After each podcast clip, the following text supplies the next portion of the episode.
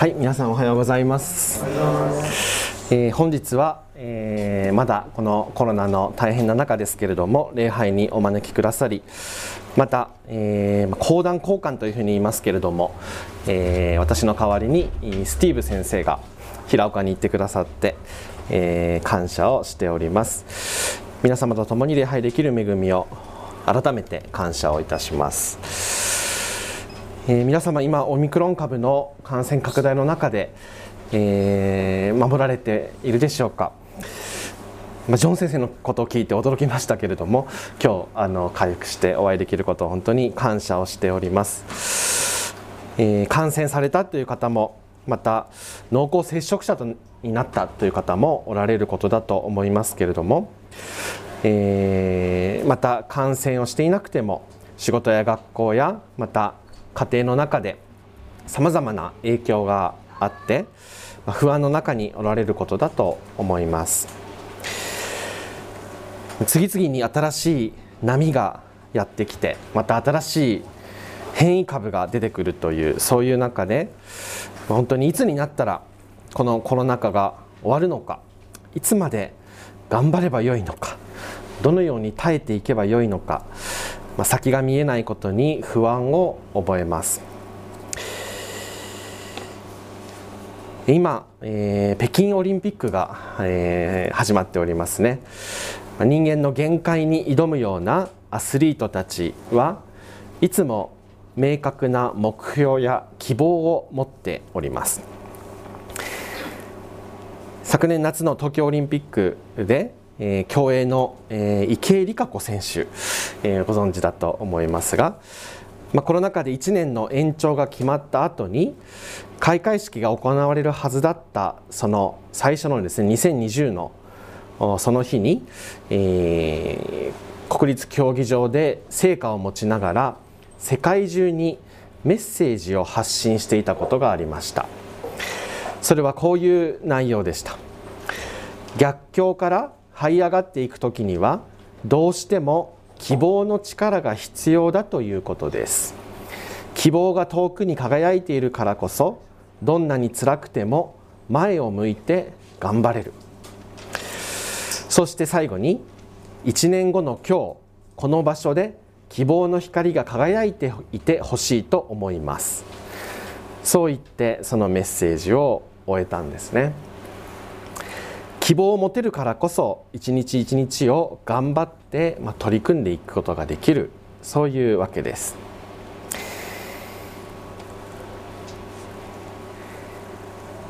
え皆さんご存知のアウシュビッツを生き抜いたユダヤ人精神科医の、えービクトール・フランクルという人、まあ、有名な方ですけれども。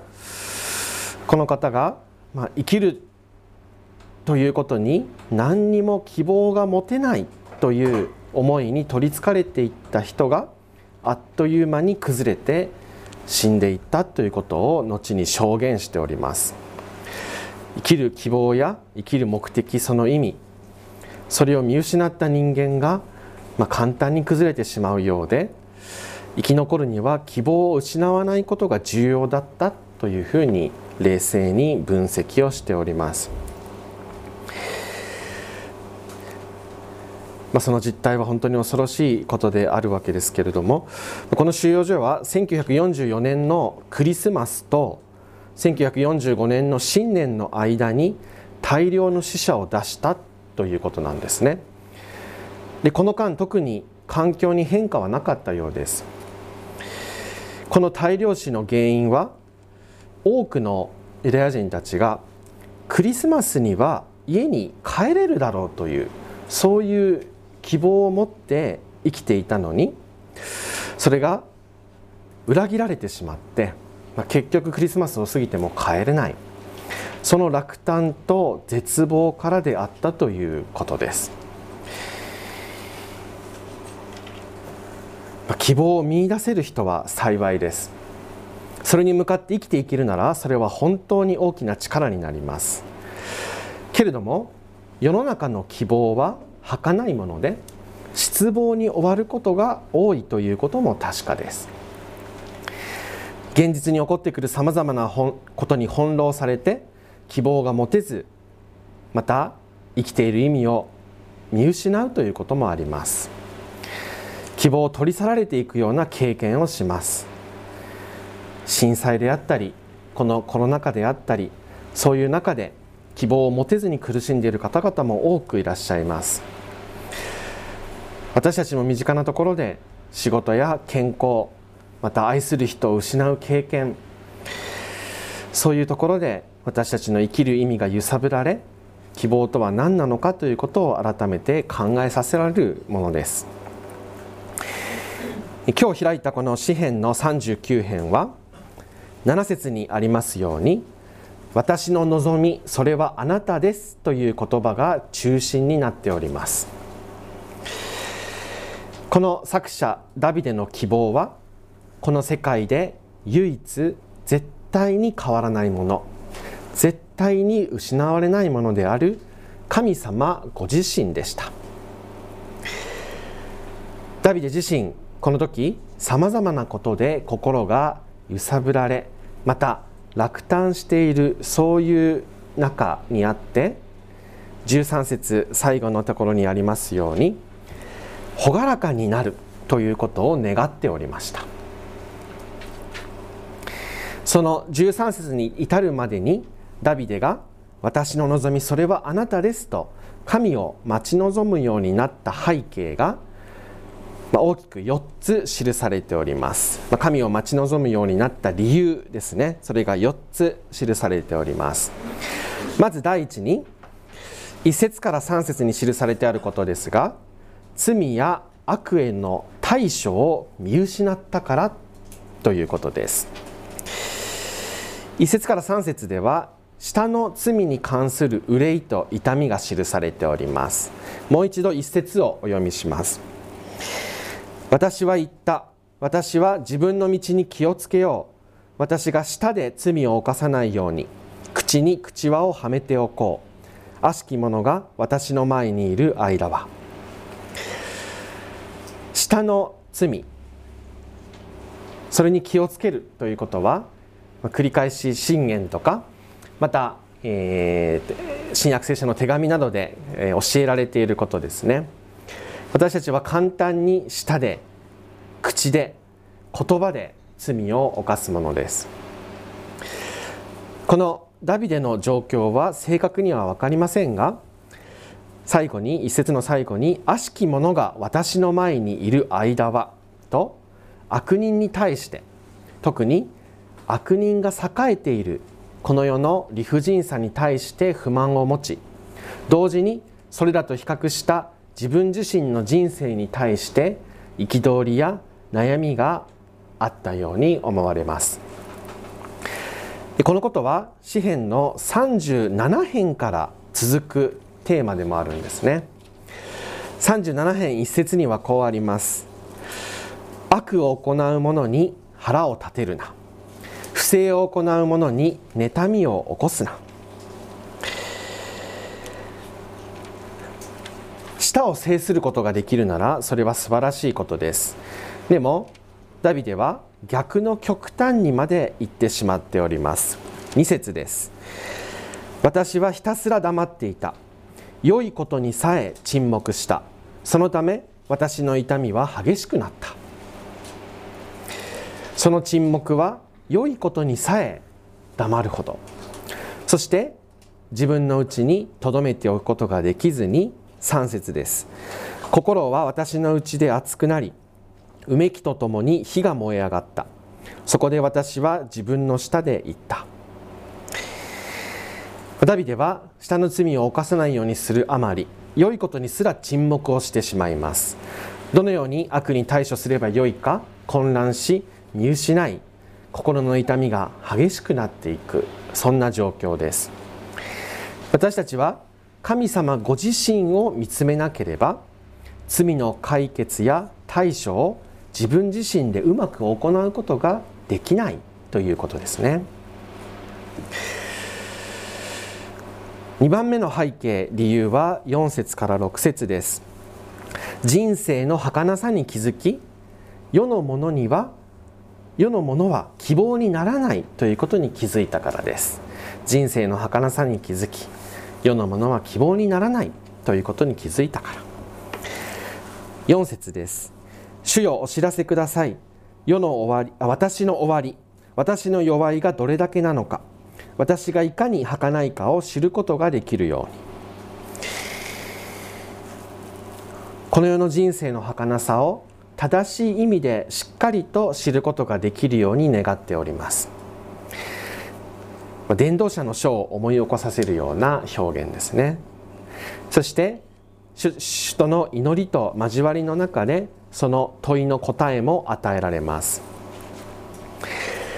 私たちもそうだと思います。祈りの中で心落ち着き答えが与えられていくそういう経験をするわけですね。それはもちろん神様の御言葉があってです。5節と6節もお読みします。ご覧ください。あなたは私の日数を手幅ほどにされました。あなたの見前では私の一生はないも同然です。人は皆しっかり立ってはいても実に虚しい限りです。誠に人は幻のように歩き回り誠に虚しく立ち騒ぎます。人は蓄えるが誰のものになるのか知りません。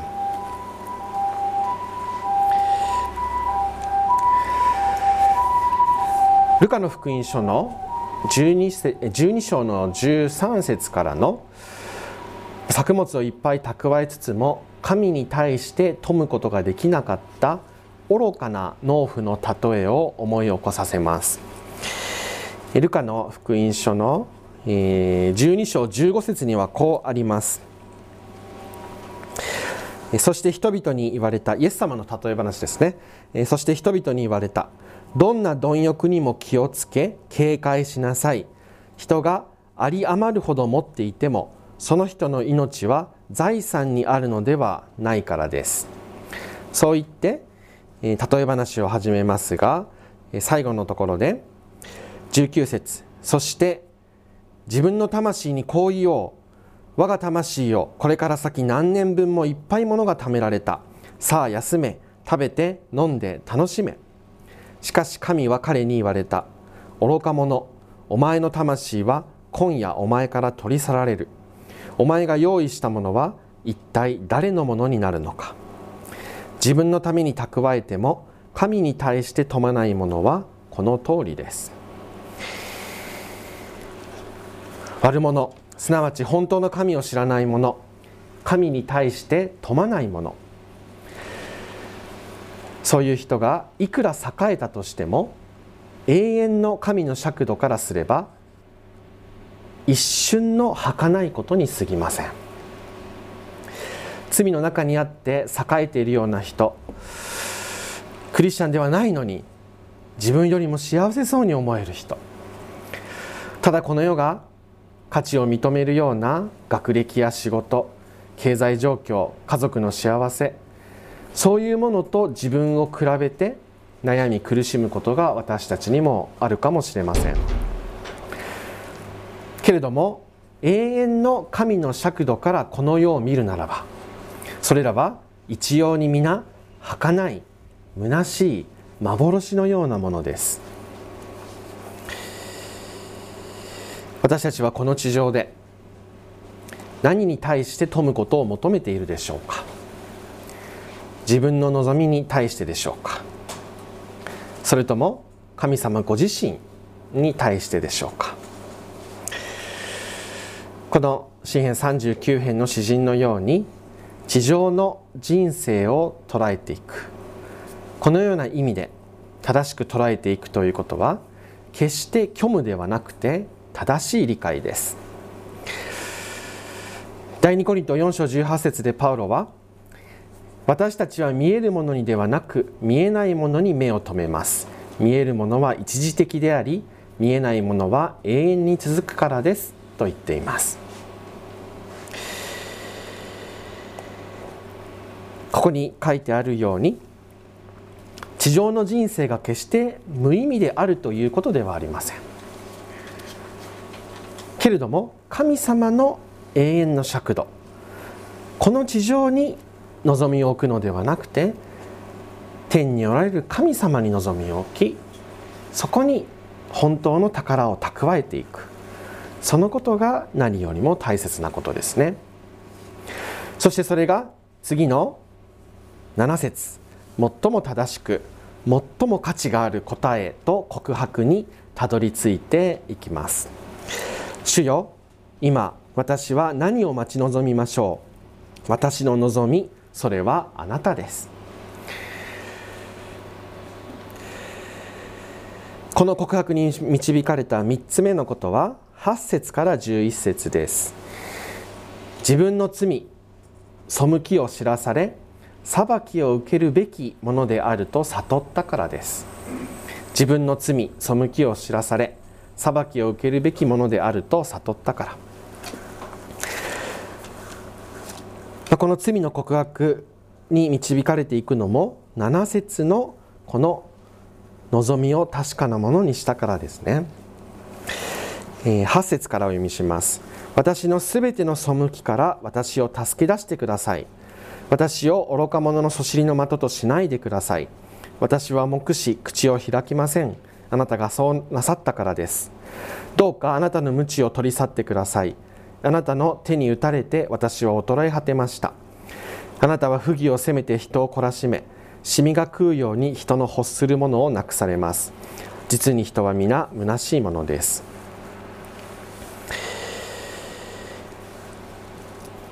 直前の38編のテーマも、えー、この神様の裁きの問題があるんですね。38編の一節にはこうあります。主よあなたの激しい怒りで私を責めないでください。あなたの大いなる憤りで私を懲らしめないでください。18節にも私は自分の咎を言い表します。自分の罪で不安なのです。そう言っております。けれども待ち望んでいるのは15節ですね。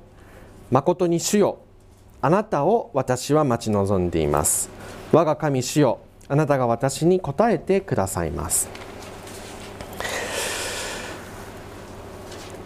義なる神清い神を正しく認めるならば自分自身の罪を認めないではいられません。正しい神は不義を責め罪を裁くお方です。正しい神の前に罪あるままの歩みもまた私たち人間にとって実に虚しいものです。このお方の前に私たちはただ助けを求めあなたの鞭を取り去ってください。と祈るしかないものです。そしてこれは新約聖書のイエス・キリストの救いにつながっていくことですね。私たちは罪が許されなければ神様の身元に行きまた神様に望みを置くということはできません。エペソの新約聖書のエペソの2章3節から5節にはこういう言葉があります。私たちは皆不従順の子らの中にあってかつては自分の肉の欲のままに生き肉と心の望むことを行い他の人たちと同じように生まれながら身怒りを受けるべき子らでした。しかし憐れみ豊かな神は私たちを愛してくださったその大きな愛のゆえに背きの中に死んでいた私たちをキリストと共に生かしてくださいました。あなた方が救われたのは恵みによるのです。私たちもかつてそのように生きていたわけですね。自分の肉の欲のままに生きる。肉と心の望むことを行う。それはそのまま裁きを受けるべき子らであったということです。肉と心の望むこと。これは神様に望みを置くこととは正反対のことです。見怒りを受けるべき私たちはでも神様の憐れみにより頼む時本当の人生について目が開かれていくわけですね。自分の罪を認めこの罪を許すために主イエス・キリストが十字架にかかってくださった。そのことを本当に感謝し受け入れていく時に私たちは本当の意味で神様に望みを置く歩みをすることができるようになります。もはや罪を恐れる必要はなくそこから来る神様の裁きを恐れる必要はありません。一切のことが許されてただ自分自身のことに目を向けるものではなくて神様ご自身に目を向けるこのお方にこそ望みを置くものにさせられていくわけですね。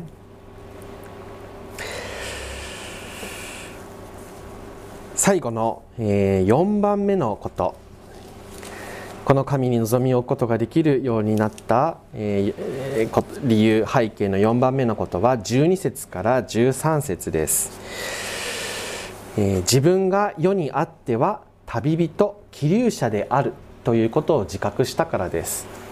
世にあっては旅人気流者であることを自覚したから。12節です。主よ私の祈りを聞いてください。助けを求める叫びに耳を傾けてください。私の涙に黙っていないでください。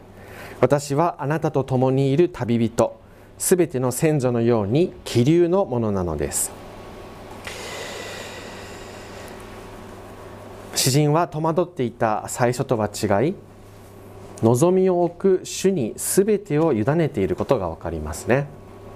自分で何とかしようとするのではなくてありのままの自分を神様に全部さらけ出して助けてください。耳を傾けてください。私の涙に黙っていないでください。もう自分を本当にさらけ出しながら神様を求めております。そして自分自身はこの地上では本当の故郷を仰ぎ見て歩む旅人であり気流者であるということを告白しております。旅人や気流者というのはその今いる地には自分の所有地はなくてただ通り過ぎるところですね。えそういうものに過ぎないということです。その地に一時的に滞在しいずれ移動していく。そういうものに過ぎないということ。それを自覚しているものです。言い換えれば自分の故郷自分の所有の地は別にあるということをちゃんと自覚しているものですね。それは私たちの国籍は天にあるとパウロが教えている通りです。この有名な箇所で何を待ち望んでいると言っていたでしょうか。ピリピの3章20節ですね。ここにはこう書かれてあります。ピリピの3章20節。しかし私たちの国籍は天にあります。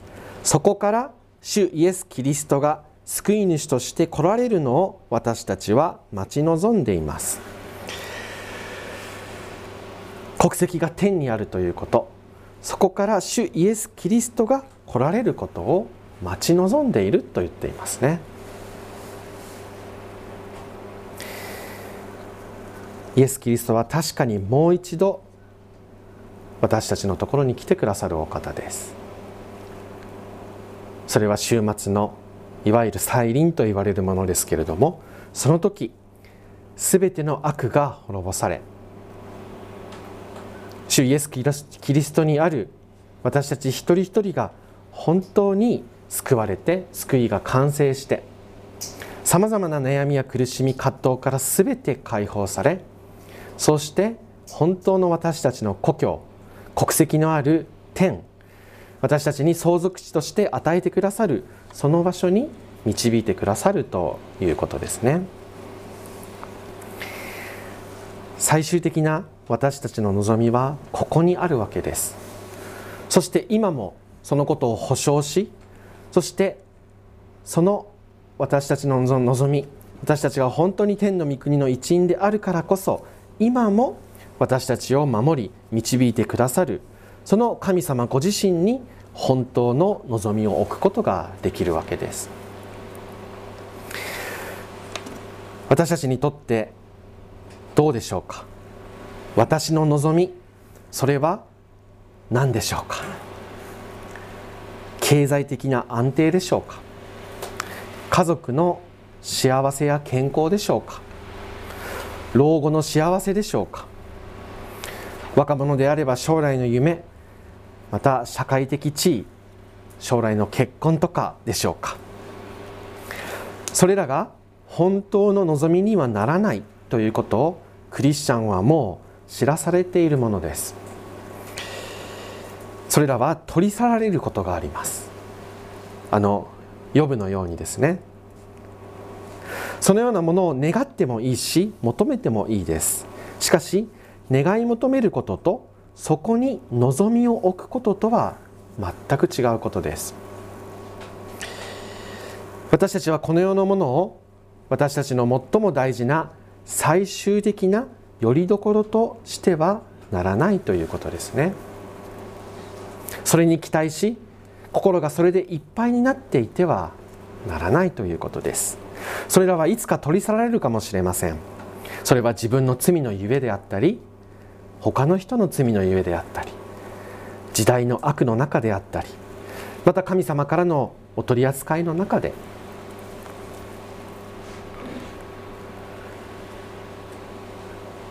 でもそのような私たちの願いのすべてを知りつつ私たちの必要を本当に分かってくださるお方。私たちに本当に大切なものを分からせようといつも愛を持って導いてくださるこの神様ご自身にこそ私たちは望みを置くものでありたいと思います。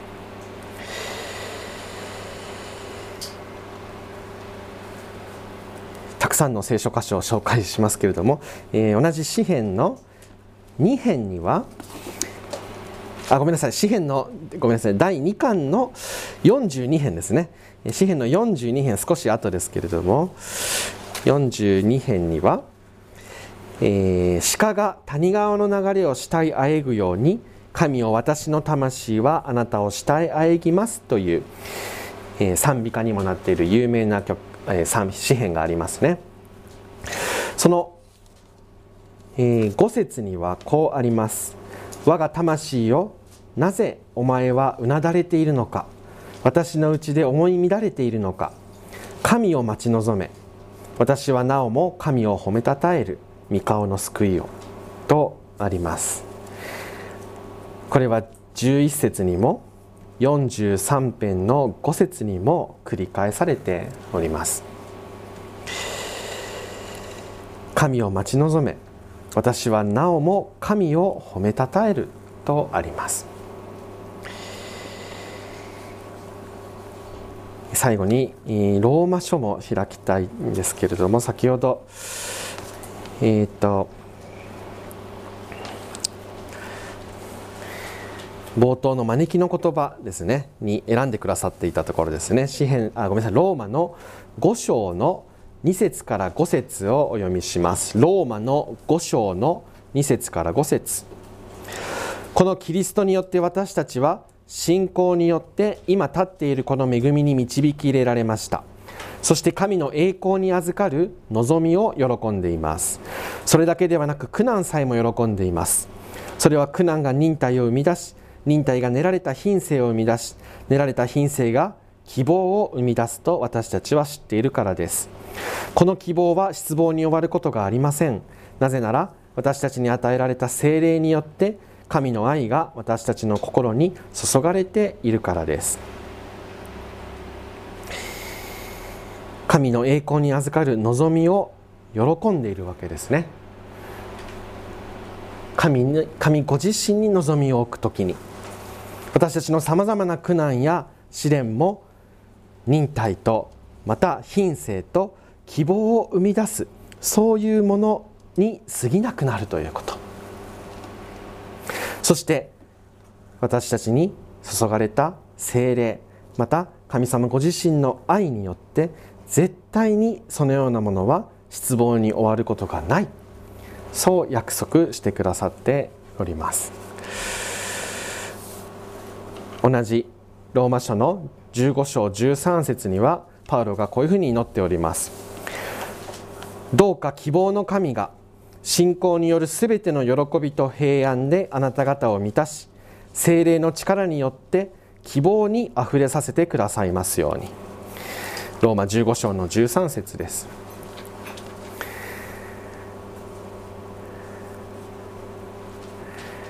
確かな希望がある時にこの私たちを愛し罪許し全てを満たしそして最終的に天の御国に導いてくださるそのお方に本当に望みを置く時に私たちは正しい意味でこの地上を歩んでいくことができるわけですね。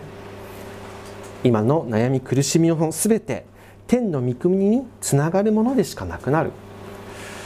そのことを私たちは本当に感謝して受け入れることができます。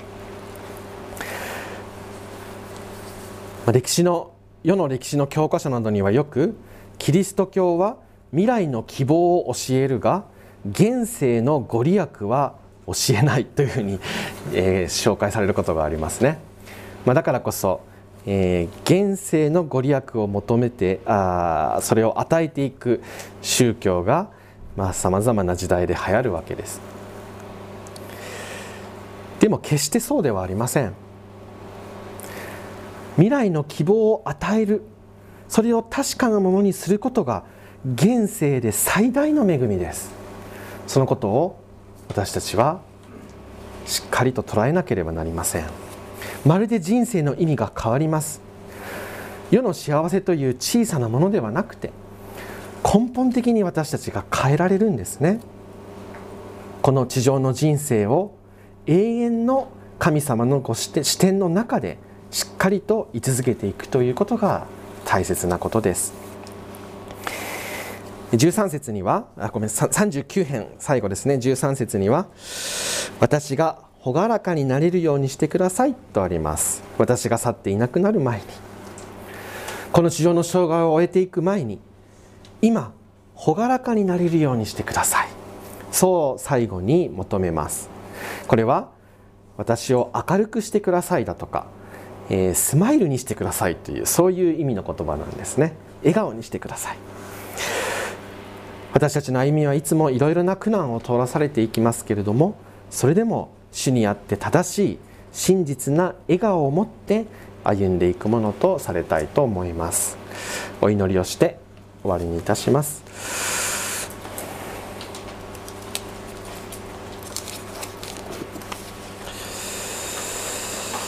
どうか希望の神が信仰によるすべての喜びと平安であなた方を満たし精霊の力によって希望にあふれさせてくださいますように。天の父なる神様御言葉を感謝をいたします。あなたが私たちの希望となってくださっていること望みとなってくださっていることを心から感謝をいたします。目に見えることまたこの地上の歩みに私たちは望みを持つものでもありません。この世のものに最終的な拠り所を求めていくものではありません。神様天の御国の子供としてそこに国籍があるものとしてすでにこの地上から私たちを恵みであふれさせ祝福を与えてくださっているその神様の御業を心から感謝しあなたご自身に望みを置いてまたあなたの栄光を表して歩んでいくものとなることができますように助けてください。主よ今私は何を待ち望みましょう。私の望みそれはあなたですと。いつもはっきりと告白し歩んでいくものとさせてください。さまざまな悩みや困難苦しみの中に今も置かれているものです。あなたご自身にいつも目を向けていくことができるように助けを与えてください。感謝をしてイエス様の皆によって祈ります。アーメン